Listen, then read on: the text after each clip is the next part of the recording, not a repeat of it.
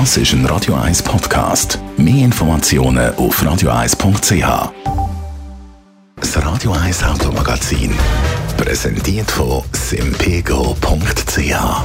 Heute schon die Prämie für das Jahr 2022 wissen. Dank unserem einfachen Online-Prämierechner. simpego.ch. Will einfacher. Nach der Corona-bedingten Pause gibt es wieder mal eine Automesse. Die IA Mobility die ist im Moment noch bis morgen an einem neuen Standort, nämlich zu München. Andrea Auer, Autoexpertin Comparis. Was ist sonst noch neu an dieser Messe? Einerseits neu ist der Austragungsort, und zwar München. Früher war es ja in Frankfurt, gewesen, also die grosse Automesse in Frankfurt, jetzt eben in München. Äh, dann gibt es zusätzlich zu der klassischen Automesse auf dem Messegelände auch Aussteller, die in der Münchner Innenstadt ihre Fahrzeuge präsentieren. Dort kann man auch die Autos Probe fahren, zum Beispiel Elektroauto.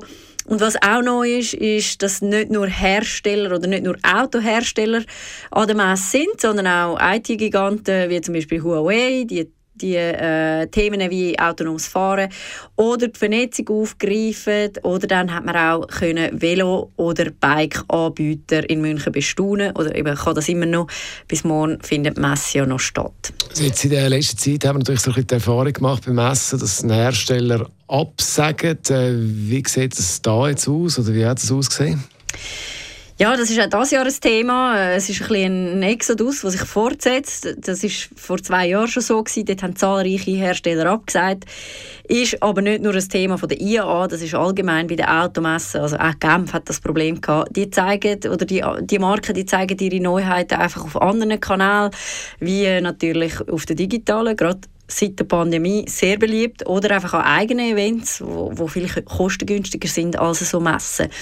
Von den etablierten Herstellern sind dann aber doch ein paar Ideen. Also vor allem äh, die deutschen Hersteller sind natürlich vertreten und auch junge Marken wie zum Beispiel Cupra, Genesis oder Polestar. Und vielleicht noch etwas aus Schweizer Sicht. Es hat doch zwei Schweizer Hersteller vertreten gehabt, und zwar sind das Microlino mit einem kleinen Elektroauto und der Hersteller Rinspeed. Jetzt frage ich natürlich die, die an der Messe da sind. Was präsentieren die? Ja, also natürlich, äh, es hat wieder einmal eine Menge Concept Cars gehabt, also Showcars, wie äh, immer also Ausstellungen. Cupra zum Beispiel, die haben mit dem Urban Rebel ein Auto vorgestellt, mit dem haben sie wollen zeigen, wie sie sich emotionales Design im Kleinwagensegment vorstellen.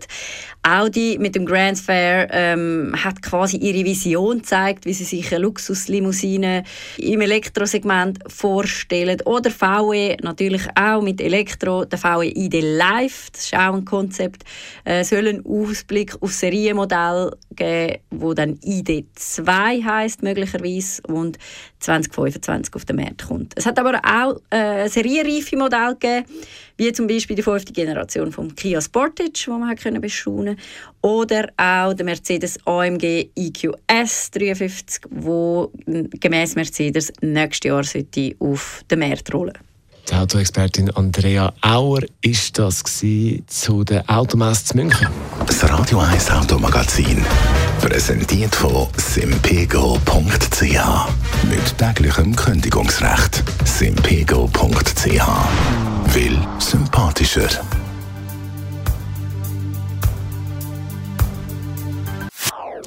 Das ist ein Radio 1 Podcast. Mehr Informationen auf radio1.ch.